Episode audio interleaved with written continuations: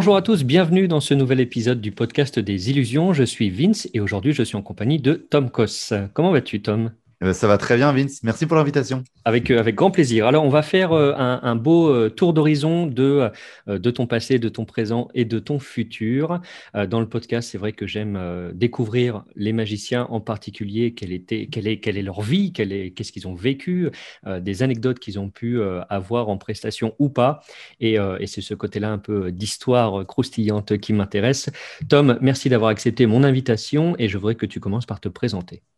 Eh bien oui, alors moi je m'appelle Tom Koss. Avant je m'appelais Tom le magicien, mais j'ai récemment changé euh, pour Tom Koss pour essayer d'avoir une image un peu plus moderne.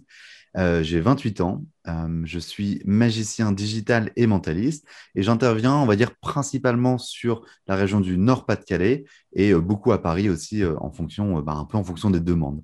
Beaucoup en magie, du coup, ce qu'on va dire magie événementielle et moins en magie théâtre, la magie comme Victor Vincent, Eric Antoine qui, qui vont faire plutôt de la magie, on va dire, médiatisée. Ok, cool. Euh, du coup, première question évidente et toujours intéressante. Comment est-ce que toi, tu as commencé euh, la magie? Comment est arrivé le mentalisme et toutes ces choses-là? Est-ce que tu peux me, raconter comment c'est venu à toi? Oui, un peu le parcours. Euh, j'ai commencé la magie, ça fait maintenant 15 ans. Et en fait, j'étais au lycée et j'ai vu un spectacle de magie dans mon lycée. J'ai trouvé ça impressionnant. Mais vraiment, j'ai trouvé ça vraiment, vraiment top. Forcément, j'avais déjà été ouvert à la magie, j'avais déjà vu des tours de magie à droite à gauche, j'avais déjà reçu la boîte de magie quand j'étais plus jeune, le livre. Enfin, on, a, on est tous, quand on est enfant, un peu initié à la magie à plusieurs moments. Mais euh, il y a un moment donné où il y a un déclic, il y a un moment donné où il y a cette révélation. Et moi, ça arrivé du coup au lycée, quand j'ai vu un spectacle. Et euh, de magie, forcément. J'ai pas non plus été impressionné par le tour. Les tours, je les ai trouvés vraiment top. Mais euh, ce qui m'a le plus marqué, c'est l'ambiance qu'il y avait lors du tour de magie. En fait, bah, j'étais là avec mes potes. On s'est bien marré. On a passé vraiment un bon moment. Euh, on était contents, on était plein d'énergie, on est rentré chez nous, bah, on en a encore parlé, on en a encore parlé les semaines qui, qui ont suivi le spectacle. Et c'est ça vraiment que j'ai bien aimé dans la magie, et c'est ça vraiment que je veux aujourd'hui retransmettre dans mes tours de magie, c'est plutôt euh, bah, le fait qu'on passe un bon moment, le côté divertissant du tour de magie plutôt que le tour est fait, on va dire. Ok. Comment c'était ton, parcours, ton enfance? Où est-ce que tu as, tu as grandi et, euh, dans quel environnement? Alors moi j'ai grandi à Lille, du coup dans le nord, euh, dans un environnement familial très stable. J'étais dans un collège à côté de chez moi, j'y allais en vélo pour, pour avoir un peu tout, tout le détail autour de ça j'étais du coup au collège près de ma ville, j'étais au lycée dans la ville d'à côté. Euh, et ensuite, après ça, je suis parti un an vivre aux États-Unis. Pendant un an, j'ai en fait euh, refait un lycée, puisque j'ai euh, eu mon bac un an en avance, parce que je suis de fin d'année, de novembre et tout ça. Bref, ceux qui savent, savent que quand on est de fin d'année, on, a souvent le bac en avance. Du coup, bah, j'avais un an à, pas à perdre, mais un an où, où j'avais du temps pour faire une expérience vraiment dingue. Et du coup, je suis parti vivre aux États-Unis. Et c'était vraiment ouf, mais vraiment une expérience de dingue. Pendant euh, un an, j'ai euh, bah, pu découvrir forcément l'anglais, pu découvrir la vie américaine. Et euh, comme je faisais déjà de la magie, bah, j'ai pu découvrir la magie américaine, qui est vraiment divertissante, qui est vraiment entertaining, comme disent les Américains. Et, et ça, j'ai vraiment bien aimé. C'est là où j'ai eu une ouverture sur une magie un peu plus divertissante. Et, comment ça se fait, les États-Unis? Parce que tu avais de la famille là-bas ou comment tu as bah, décidé d'aller aux États-Unis? En fait, euh, je pense que euh, toute ma vie, j'étais influencé par, euh, par les États-Unis et ils font ça très bien parce que bah, j'ai joué comme tout le monde à, GTA et du coup, c'était aux États-Unis et j'ai adoré. J'adore les films américains, j'adore les séries américaines. Il y en avait moins à ce moment-là, mais il y en avait quand même beaucoup. la magie, forcément, bah, on est tous initiés par David Copperfield, par Penn and Teller un petit peu aussi. Donc tout ça, ça vient des États-Unis. Et du coup, j'étais vraiment attiré par ça, je voulais vraiment y aller. Et deuxième aspect le plus important, c'est que euh, je voulais absolument apprendre l'anglais. Parce que euh, en revenant aux États-Unis, je, me suis spécialisé en, commerce en communication. Je savais que, que, dans ce métier-là, j'allais avoir besoin de parler anglais, j'allais avoir besoin de négocier ou de communiquer en anglais. Ok, et, euh, et ça s'est fait comme tu voulais? Tu as réussi à atteindre le niveau d'anglais que tu souhaitais? Un poquito.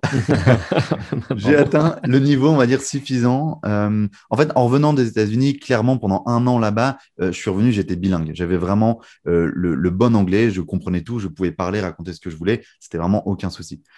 Aujourd'hui, forcément, le niveau a un petit peu baissé. Il est encore vraiment présent et, je retourne souvent aux États-Unis, donc, donc je, sais que le niveau est encore là. Mais, mais par contre, je sais que j'ai l'accent français. Et ça, alors nous, je sais qu'on peut rien y faire, mais on aura toujours l'accent, sauf si vraiment on le travaille et sauf si vraiment on, prend des cours de ça. Et, un jour, je pense que je prendrai des cours d'accent. Donc j'ai l'anglais, j'ai l'accent français. Du coup, le petit mélange bah, euh, fait que ça fonctionne, puisque même aujourd'hui en Zoom, en, visio ou autre, bah, je fais encore des prestations euh, en anglais à distance. Est-ce qu'il paraît, les, euh, les, Américains anglais adorent que les Français parlent avec leur accent français. C'est vrai que nous, on, ça nous est assez insupportable d'avoir notre foutu accent derrière, mais ce qui paraît, c'est assez apprécié, donc peut-être pas besoin forcément de reprendre des, des cours de, de diction. Quoi. Exactement. En fait, c'est exactement ça. Il euh, n'y a qu'en France que l'accent français dérange. Euh, ailleurs, à l'étranger, euh, pour avoir beaucoup voyagé en Europe et partout, bah oui, en, fait, tu arrives n'importe où, tu parles français avec l'accent, bah ça marche vraiment bien. Et tant mieux parce que ça crée un petit charme, ça, crée un contact et, bah par chance, on est très très bien vu dans le reste du monde en France, dans beaucoup de pays.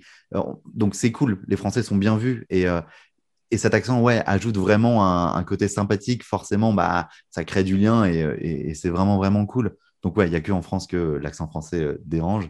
Mais du coup, euh, on a droit, je pense, d'avoir un très mauvais accent français, un très mauvais accent en anglais en parlant français, en parlant anglais. Bref, vous m'avez compris.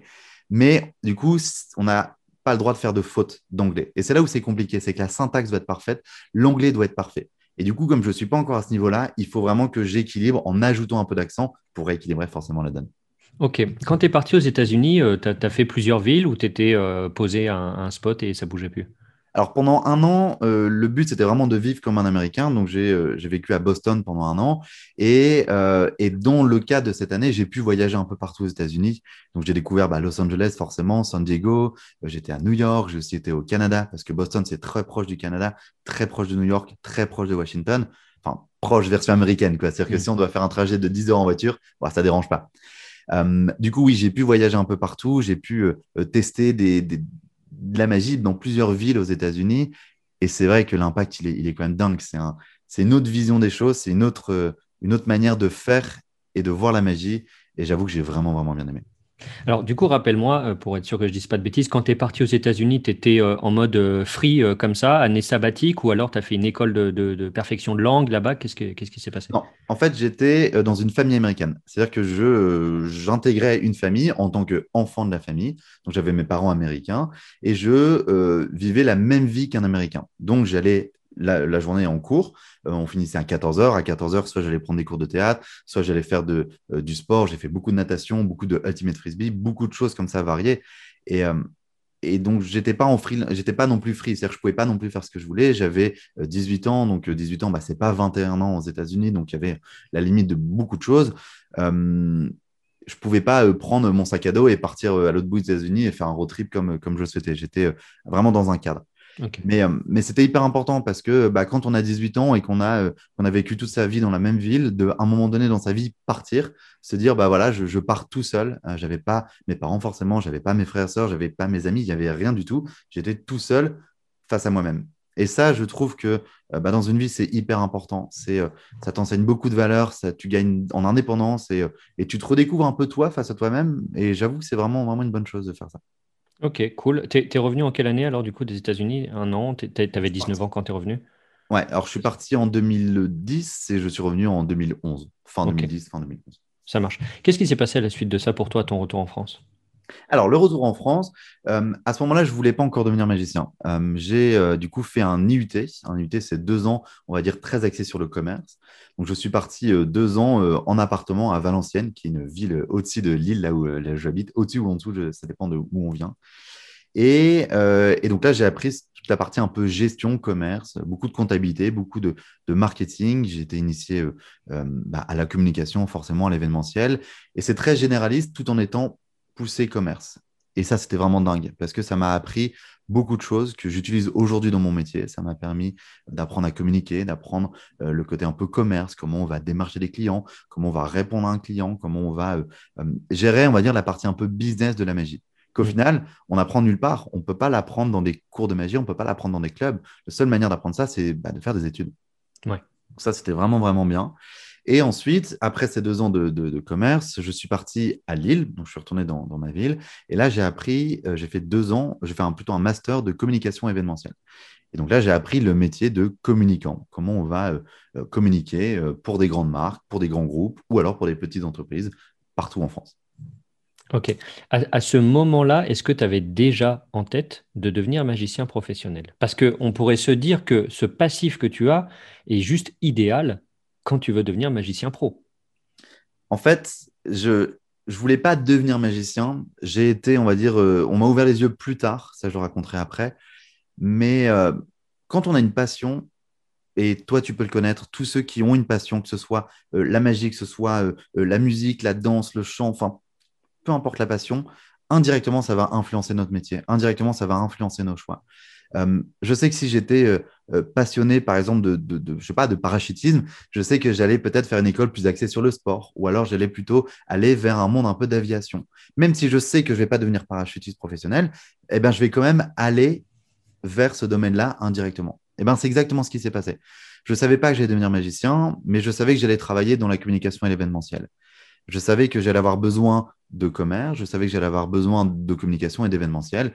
Et du coup, bah, mes choix se sont un petit peu portés là-dessus. Euh, parce que aussi, dans, l'idée, quand, on veut se lancer dans la magie, on ne sait pas si ça va marcher. C'est un métier qui est très dur. Euh, toi-même, tu connais, c'est, compliqué. On n'a pas tout le temps du travail. Il faut vraiment bosser. Il faut vraiment y aller tous les jours pour, pour avoir des prestations et pour en vivre.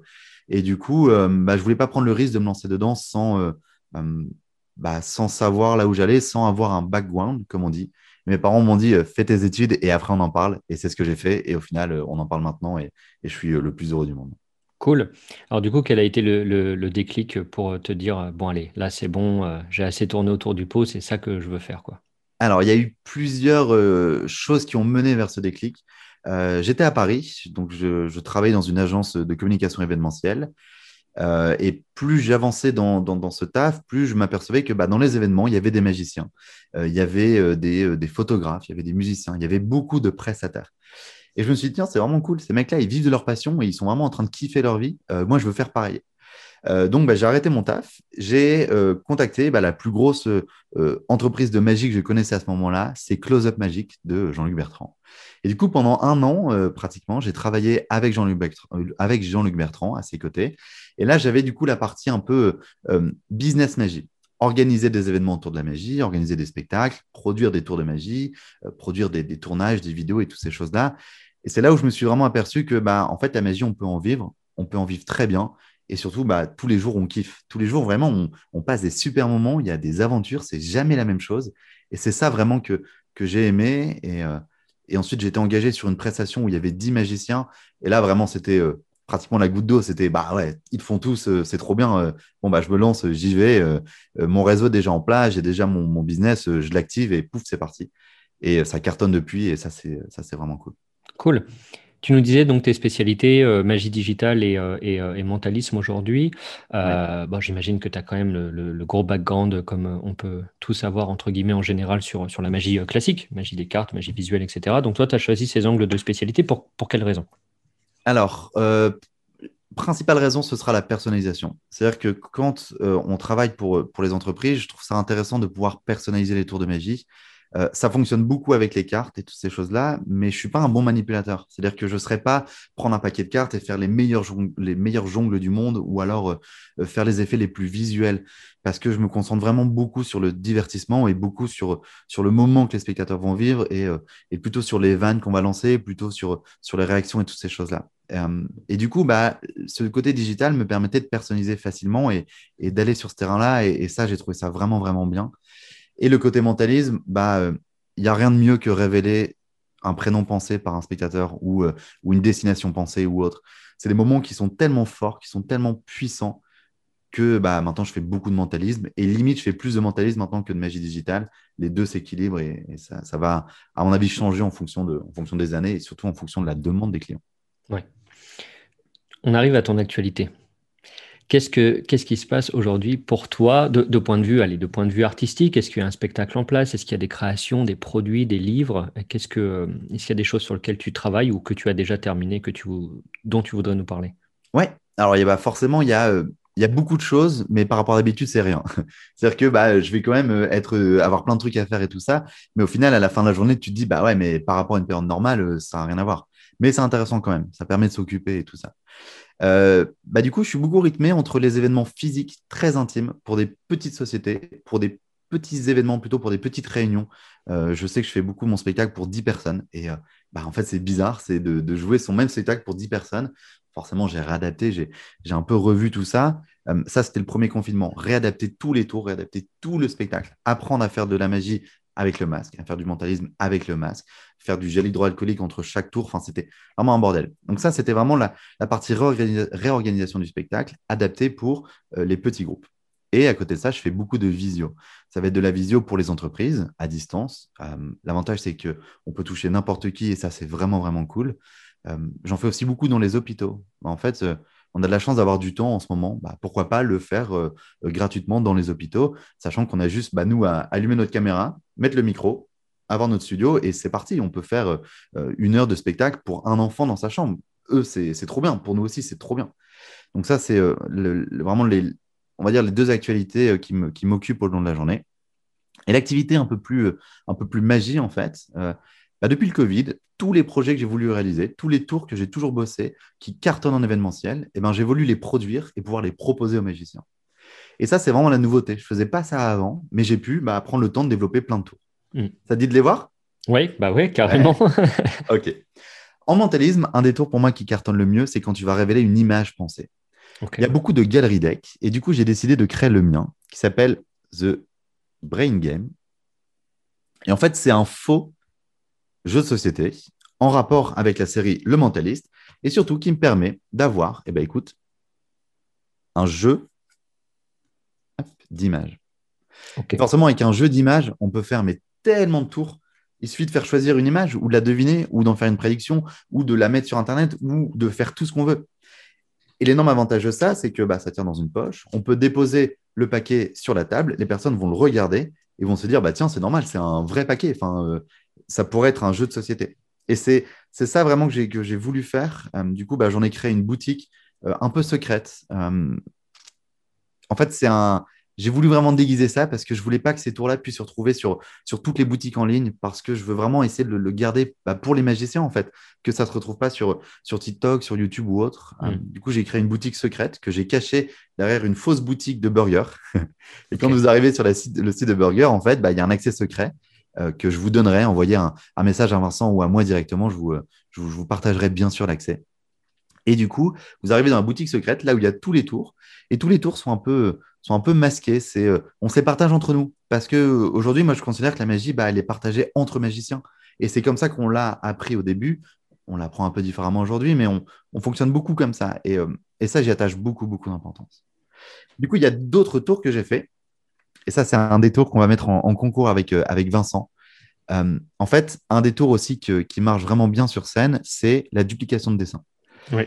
C'est trop bien. Vraiment, quand, euh, tu as la personne qui est là à côté de toi, qui a son carnet et qui retourne et que tu as les deux mêmes dessins, mais c'est juste ouf. Et, je l'avais fait, je ne sais pas si souviens, on avait fait avec Vincent un, événement à Cannes tous les deux. On était plusieurs magiciens et je l'avais fait à ce moment-là et ça avait vraiment super bien marché. Pourquoi ça marche bien?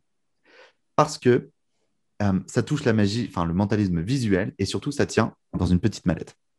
En fait, tout simplement, c'est un carnet pour forcer un dessin, mais fait de manière à ce que au public, vous lui montrez plein de dessins différents, mais non dessinés. Donc eux, indirectement, ils se disent, bah, le, spectateur, il va voir un verre, voilà, c'est tout. En fait, qu'est-ce qu'il ouvre, le spectateur? Qu'est-ce qu'il voit? Si par exemple, je choisis ici, qu'est-ce qu'il va voir là? Il va voir un dessin déjà tout fait. Et ce dessin-là, bah, c'est très facile parce que lui, il va refaire exactement le même dessin. C'est quelques traits. Et c'est ouf. La puissance de ce tour est vraiment impressionnant. Et du coup, j'ai euh, dupliqué en plusieurs, en plusieurs dessins.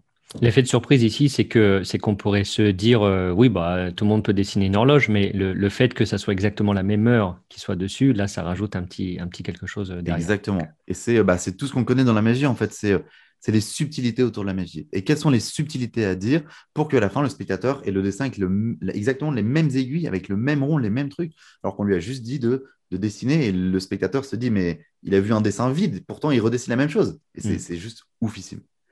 Euh, et il y a un dernier effet. Alors, je ne vais pas vraiment vous le présenter, je vais te montrer très rapidement.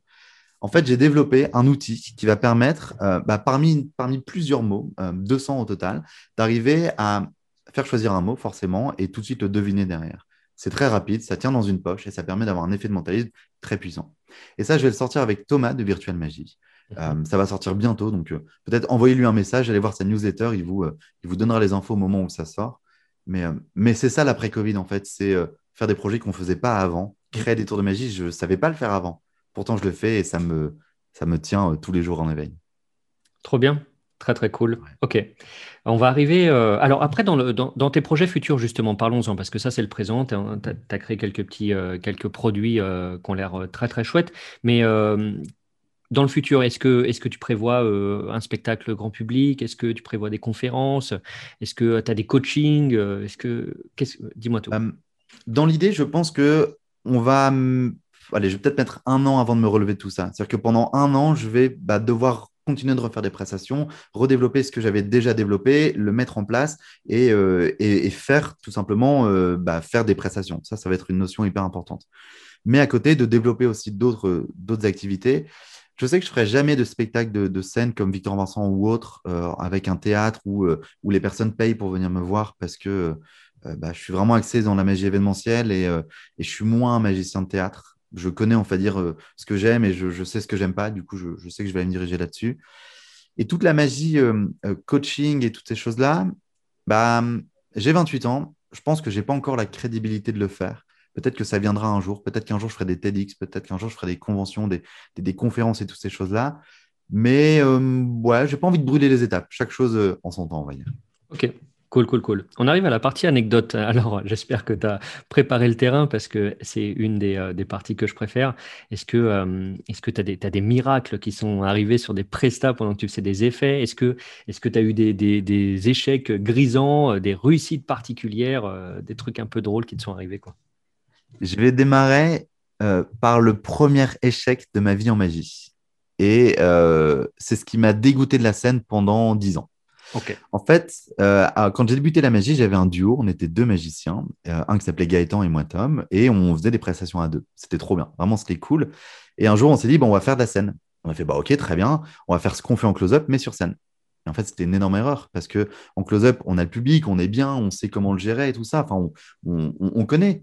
Mais sur scène, ça n'a rien à voir. Sur scène, tu es loin de tout. Tu as les spots dans la tête, tu as les micros, as, tu vois rien, tu comprends rien. Tu es sur scène en train de faire ton spectacle. C'est pas du tout le même effet.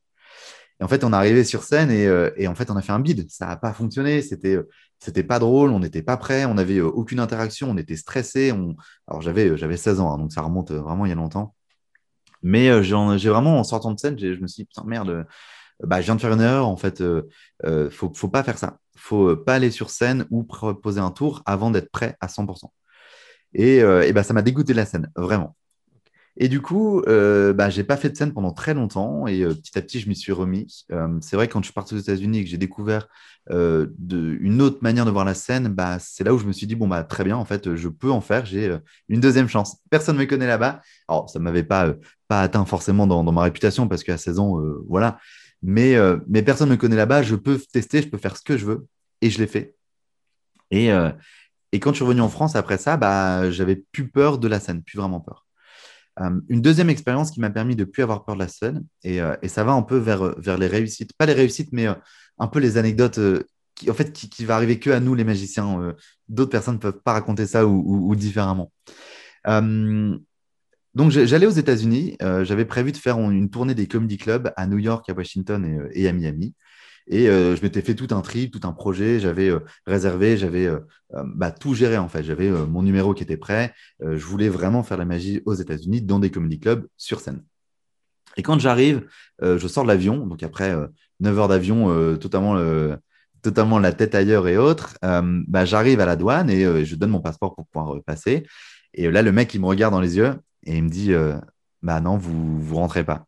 Oh et moi, je me dis, mais merde, c'est pas possible. Je, je sais pas, demain, je monte sur scène, euh, j'ai tout prévu, je veux pas faire autrement. Quoi.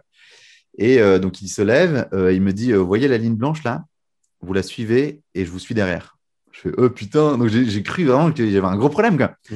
Le mec, forcément, avait la main sur le pistolet, il marchait derrière moi, il y avait un mec qui était encore plus devant. Il m'emmène dans une salle, bah, une salle, je sais pas, c'est pas la prison, mais c'est la, la salle de, de, de, je sais pas comment on dit, quoi, la salle des douanes aux États-Unis. Et là, il t'a dit baisse ton pantalon. Et là, le mec a dit baisse ton pantalon. Non, oh, ça aurait été énorme. Mais non. Et du coup, euh, bah, du coup moi, je, je, badais un peu parce que je me dis, bah, tout le rêve que j'ai créé va, s'écrouler. donc je m'installe, il, me demande de me lever, de venir à côté, il me pose plein de questions, il écrit sur son ordinateur plein de choses, je, ne comprends rien et tout ça. Et à un moment donné, il me pose une question, et ça c'est la question qui m'a sauvé. Il m'a dit, bah, vous faites quoi dans la vie? Bah, Moi je dis, bah, je suis magicien. Et là, il était en train d'écrire comme ça, et je me souviens très bien, il a fait ça, il m'a regardé, il m'a dit, oh c'est vrai, bah montrez-moi un tour de magie. En anglais forcément. Et moi, j'étais comme un ouf, quoi. Donc, forcément, j'ai toujours un tour de, de, cartes sur moi et j'ai sorti mon brainwave. Je lui ai dit, bah, euh, pensez à une carte. Euh, vous ne croirez jamais, mais, euh, mais je savais que vous alliez m'arrêter. Je savais qu'on allait se retrouver là tous les deux. Avant de prendre l'avion, j'ai pris une carte, j'ai retourné. C'est vous qui allez choisir cette carte. Dites-moi la carte. Il m'a dit, je sais même plus, un, on dire un 10 de trèfle. Je lui montre le paquet. Il y avait un 10 de trèfle. Le mec était sur le cul, mais c'était vraiment ouf. Tellement il était sur le cul, il a appelé bah, plusieurs de, ses potes, collègues policiers qui sont venus aussi. Et là, j'ai commencé à faire, je sais pas, un petit spectacle de 10 minutes devant tout le monde. Et c'était trop drôle. C'était vraiment, vraiment énorme. Moi, forcément, bah, soulagé, le stress et tout ça. Et, euh, à la fin, bah, il prend mon passeport, il met un tampon, il fait euh, Allez-y, bienvenue aux États-Unis. Et là, je croyais qu'il allait dire Il met un tampon, il te dit Vous allez quand même baisser votre pantalon. vous allez... je vous donne ouais, ça aurait été énorme. Mais, euh, mais voilà, et du coup, bah, c'est des anecdotes qu'on a bah, que quand on est en magie et que quand on fait de la magie parce que bah, ça nous a sauvé de beaucoup de situations. Et, et, toi, le premier, j'imagine, et, tous ceux qui font de la magie, on a, on a tous des anecdotes. On a tous des beaux souvenirs comme ça, ouais. Juste incroyable. Comme quoi, et déjà, la magie, c'est un outil incroyable, évidemment. Hein. C'est évident ce que je dis, mais. Euh, le brainwave aussi, quoi. C'est un truc, quand tu as un brainwave sur toi, euh, n'importe quelle situation, tu, tu, tu, tu, fais un vrai miracle pour les gens, quoi. C'est un truc C'est ça, et, et j'adore ces tours-là où c'est vraiment, tu as pack small, play very big. Et c'est toujours ce que je fais en magie, c'est vraiment, tu as des petites choses et tu peux faire des énormes miracles parce que c'est tout petit, mais ça marque tellement. Et là, c'est la mise en scène qui a plus d'importance qu'autre chose. Quoi. Mmh. Est-ce qu'il y a d'autres euh, croustifondants euh, que, tu, que tu veux partager? Croustifondant, euh, une petite anecdote qui m'a toujours fait rire. Je sais pas si tu as déjà fait de la magie pour, pour un public d'Indiens. Oui, c'est déjà arrivé et j'en ai pas un bon souvenir. Ah bah alors, tu connais le fameux, le fameux node Le fameux, oui, mais, mais, non en fait, mais oui. Bah, j'ai pareil. Oh, horrible. Donc j'étais à, Prague sur scène. Donc il y avait un public de 200, 200 euh, Indiens qui étaient venus faire un séminaire là. Euh, et, je commence à faire un tour où je dis au mec, bah voilà, vous allez pouvoir répondre oui ou non. horrible. Horrible. Vraiment. Alors le, tour a fonctionné forcément parce que c'est du mentalisme et, c'était prévu. Mais, euh, mais à un moment donné, je lui demande de penser. Est-ce que vous êtes en train de penser à un homme ou une femme? Et moi, je comprenais rien, mais c'était trop bizarre. J'étais pas prêt parce que on connaît tous le, node indien, mais euh, tant qu'on n'a pas vécu, tant qu'on n'a pas euh, pu découvrir cette situation-là, bah, on ne peut pas savoir ce que c'est. C'est perturbant. C'était ah, vraiment, vraiment perturbant. Et, euh, après, ça, c'est. putain, mais oui ou non, quoi, putain. C'est ça, t'as envie, envie qu'il te donne vraiment la réponse. Mais c'était trop drôle. Et au final, au final, ça a cartonné. Les Indiens adorent la magie. Et ça, c'est vraiment, vraiment top. Et à la fin, bah, ils venaient, ils prenaient des photos avec moi. Et moi, j'étais à Prague, alors que je viens de Lille. Je ne suis, je suis pas du tout comme ça. Mais ils m'ont pris pour une maxi star. Et c'était trop drôle. C'était vraiment des, bah, des événements comme ça qui, qui arrivent bah, que dans la vie d'un magicien. Et, euh, et je me suis dit, bah, prochaine fois que je voyage, je, me tape un livre sur, euh, sur le pays dans lequel je vais pour, pour être sûr de connaître toutes les subtilités mmh. autour de ce pays parce que c'est hyper important. Ah, moi, je disais, j'en ai pas forcément un bon souvenir avec les Indiens. C'était euh, un événementiel, pareil, avec, euh, avec des potes. Et en fait, c'était hyper contrasté. C'était soit on en avait, qui en avait mais rien à secouer de ce qui se ah, passait, mais rien à faire, quoi. Et genre qui titillait un peu, qui voulait savoir le truc et tout. Ah, mais là, je pense savoir comment tu as fait tout ça. Bon, c'est pas très grave dans l'absolu. Moi, du moment qu'il y a de l'ambiance, ça me va, tu vois. Ouais. Et puis, mais là, il n'y avait pas d'ambiance, quoi. Et puis, euh, et puis au début, je me suis dit, putain, mais c'est moi, en fait, merde, je suis mauvais aujourd'hui, qu'est-ce qui se passe? Et non, je voyais mes potes, c'était pareil, tu vois. Donc, je me disais, ça va, je pas, ça va, on est tous dans le même cas, quoi. Et des fois, on tombait sur des tables, mais c'était un spectacle incroyable, quoi. Les mecs te suivaient partout après, tu vois, je faisais la bague volante. Alors là, ça les a rendus ah. ouf et tout. c'était génial, genre les mecs qui m'attrapaient à chaque table, ah, viens faire le truc de la bague et tout. tu passes des moments incroyables, mais c'était hyper contrasté, quoi. Il y en a avec qui j'étais, euh, c'était zéro, et puis il y en avait d'autres, c'était la fête, quoi, tu vois. Donc, euh, ouais. Et puis, ce qui est très dur là-dessus, c'est que, bah, tu as, envie de te remettre en question, bah, tu dis bah mince, qu'est-ce que j'ai fait de, mauvais? Enfin, euh, Ah ouais, là, je me suis dit, très très dur. Je suis une merde quoi. Ouais, c'est ça. C'est euh, t'entends, tu rentres chez toi, tu dis bah mince, euh, ça s'est pas passé comme je souhaitais, qu'est-ce qui s'est passé? Enfin, c'est compliqué. Et c'est là où, où, la force d'avoir beaucoup d'expérience et de faire la magie depuis longtemps bah, nous permet de relativiser, de se dire bah ça s'est pas bien passé là, mais mm. ça fait dix ans que je fais ça, ça fait dix ans que ça se passe bien. Peut-être qu'il y a des moments où on peut pas être parfait, quoi. on peut pas tout le temps être à fond, où le public n'est pas n'est pas, pas, toujours aussi réceptif, oui. C'est pas, des fois, ça peut, c'est souvent, je pense, la, la- la- faute, entre guillemets, de, de- de ce que tu dégages, mais, mais aussi, des fois, ça peut arriver de ne pas tomber sur la bonne table, sur le bon public, ça, c'est une évidence. Et, euh, et justement, en parlant des, des publics un peu difficiles, comme ça, pour moi, le plus difficile, ça a été les Russes. Et c'est et c'est pareil, c'est contrasté. C'est-à-dire que les hommes russes, c'est oh, rien, aucune émotion, rien ouf. du tout, rien ne bouge. Et les ouf. femmes russes, elles sont plutôt adorables, tu vois, elles sont vachement dedans et tout ça, elles kiffent et tout. Et les mecs, tu te dis, mais c'est pas possible, pourquoi elles kiffent, toi tu kiffes pas, arrête de faire le mytho, tu vois. Et non, les mecs, c'est zéro émotion, quoi. C'est ouf. Te c'est- putain, en vrai, c'est- très, très dur. flingue, putain. Ouais. Je vois tellement le genre. Mais c'est vrai que c'est c'est très très dur ces situations-là. Et euh, t'as beau avoir les meilleurs effets du monde, euh, c'est dingue. Mm. Et c'est là où il faut arriver à. Je sais pas, si, si tu as le leader du groupe de Russes qui lâche un sourire ou une émotion, bah là, tu as tout le monde. Et Ouais. c'est ça aussi la force de la magie, c'est que c'est qu'un groupe, tu peux, tu peux vraiment le maîtriser, entre guillemets, si tu arrives à en, à en découvrir les codes et si tu arrives à, à toucher le leader Mm. qui, lui, fait rire tout le monde. Et euh, c'est des trucs qu'on apprend bah, que en faisant de la magie. Et en revanche, à contrario, best public pour moi, c'est euh, États-Unis et Japon, quoi. Ouais, bah, C'est ah, Japon, c'est vrai? Ouais, oh, c'est c'est- c'est juste hallucinant, quoi. Ils ont des réactions, mais disproportionnées. Tu sais, genre limite, des fois, t'en dis, Ah, mais putain, calmez-vous quand même, vous abusez, quoi. Ah, c'est trop cool. Mais- et du coup, c'était en anglais ou en. Oui, oui, oui, en anglais. Alors moi, je parle un petit peu japonais, juste de Bravo. quoi euh, saupoudrer un petit peu euh, et, euh, et avoir de la discussion courante de la vie de tous les jours. En tout cas, je comprends correctement le japonais. Après, pour le parler, il faut que je fasse quand même un effort et que je sois concentré. Mais tu, tu mélanges un peu, tu mélanges le l'anglais. Ouais, mais c'est cool. Et, surtout, eux, ils vont, vont vraiment apprécier que, que quelqu'un, un Européen, vienne et parle un peu leur langue. C'est Ouais. toujours top, quoi. Complètement. Et en plus du fait de, comme tu disais tout à l'heure, on a la chance, nous Français au Japon, d'être très bien appréciés. Alors, eux, ils sont vachement baguettes, fromage, bouteille de Ouais. casquette, hein, tu vois.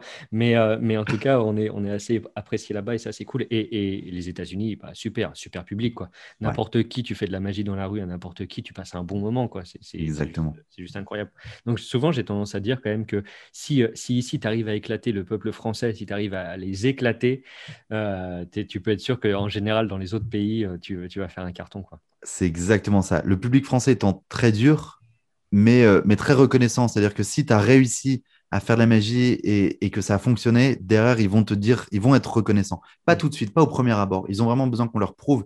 Mais c'est vrai que si tu arrives à, à faire un tour qui cartonne sur les Français, bah, tu le fais le lendemain aux États-Unis, euh, ça n'a rien à voir. Mais grave. Bon, et du coup, c'est génial. Et c'est et c'est une chance de, de, de pouvoir voyager euh, qu'on a et euh, que je souhaite aussi à tout le monde euh, quand on aura le droit de, de voyager. Ça t'apprend. C'est bizarre parce que ça t'apprend énormément sur les gens. Et du fait d'apprendre sur les gens, bah, toi, tu te remets vachement en question et, euh, et, tu, et tu sors ta culture du centre du monde. Quoi, tu vois, tu dis, mais en fait, la normalité, déjà, ça n'existe pas. En fonction Ouais. de avec qui tu es et Très où bien. tu te trouves dans le monde, tout est complètement différent. Ça t'apprend énormément de rencontrer des gens et de voyager. Et surtout, on a, pour moi, je mets le meilleur outil en poche, en fait, le, le meilleur outil possible. Quoi. Être magicien, c'est juste ouvrir toutes les portes. Quoi. C'est, un miracle. C'est un Ouais, miracle. C'est exactement ça. Je valide totalement. On arrive bientôt à la fin de cet épisode. Je vais quand même te poser une petite question à les bateaux, mais elle me fait toujours plaisir. Si tu euh, te croisais toi-même, tu vois, voyage dans le temps, il y a un portail, et là, il y a ton toit d'il y a 10 ans qui apparaît devant toi, et vous checkez comme ça. Et qu'est-ce que tu lui dis euh, Qu'est-ce que tu lui dis? Tu lui dis, euh, ok, putain, mec, t'es juste formidable, j'ai envie de te faire un câlin. Tu lui dis, Ah, putain, franchement, faudrait plutôt pousser là-dessus. Qu'est-ce que quel conseil tu te donnerais à, toi-même d'il y a 10 ans ou même 20 ans, tu vois, à un moment où tu te dis, mais allez, mec, ça faut absolument le faire, quoi. Ouais, je vois, très très bien ce que tu veux dire. Euh, bah, tu as un peu répondu dans la question juste avant. Euh, en fait, l'ouverture. Je pense quand on est magicien, on doit être ouvert. Euh, et au mois de plus jeune, je leur ai dit, mais, mais ouvre-toi, fais plein de trucs, va faire du sport, va faire du théâtre, va rencontrer les gens, va, va voyager, va faire toutes ces choses-là. Parce que c'est hyper important de, de découvrir le monde. Parce que après, le monde, on le voit différemment. Et, euh, tu l'as aussi très bien résumé en disant, il n'y a pas de normalité. Et c'est vrai qu'il n'y a pas de normalité. Euh, chacun est différent, chaque personne est, différente. Et, euh, et, quand on fait de la magie, bah, il faut le savoir ça. Il faut savoir que telle personne, de temps en temps, va être un peu plus introvertie. L'autre personne à côté va, vraiment être ouverte. Et, si, quand on a fini de parler de magie, que, après un groupe, une personne vient te voir et te parle d'autre chose de magie, et qu'en fait, on n'a rien d'autre à dire que je suis magicien, c'est pas bien. Je pense qu'il faut euh, vraiment euh, avoir plein de choses à dire, vraiment être ouvert, être cultivé, euh, rencontrer du monde, voyager et euh, un peu toucher à tout, parce que euh, c'est ça qui, je pense, est important. Et, euh, et c'est ces choses-là que je me dirais à moi-même euh, plus jeune, fais-le plus tôt, vraiment bouge et, et, et, fais plein de trucs. C'est vraiment mmh. le plus important, je pense. Yes, cool. Euh, donc on arrive bientôt à la fin. Où est-ce qu'on peut te suivre, mon cher Tom? Quel réseau euh, social sur lequel tu es le plus actif, euh, etc. Alors Instagram, c'est vrai que je suis le plus actif dessus. vous tapez Tom Cos, T-O-M-C-O-2-S. et envoyez-moi un message en privé pour, pour le lien avec, avec les tours de magie. je vais un peu essayer de dissocier le Tom Cos événementiel et le Tom Baker que j'ai créé pour, on va dire, la partie un peu plus, un peu plus magie, euh, plus réservé aux magiciens pour euh, vraiment différencier les deux parce que c'est pas deux, deux métiers totalement différents. Hmm. Euh, donc, pour répondre à ta question en plus court, ce sera sur Instagram. Ok, Cool, cool, cool.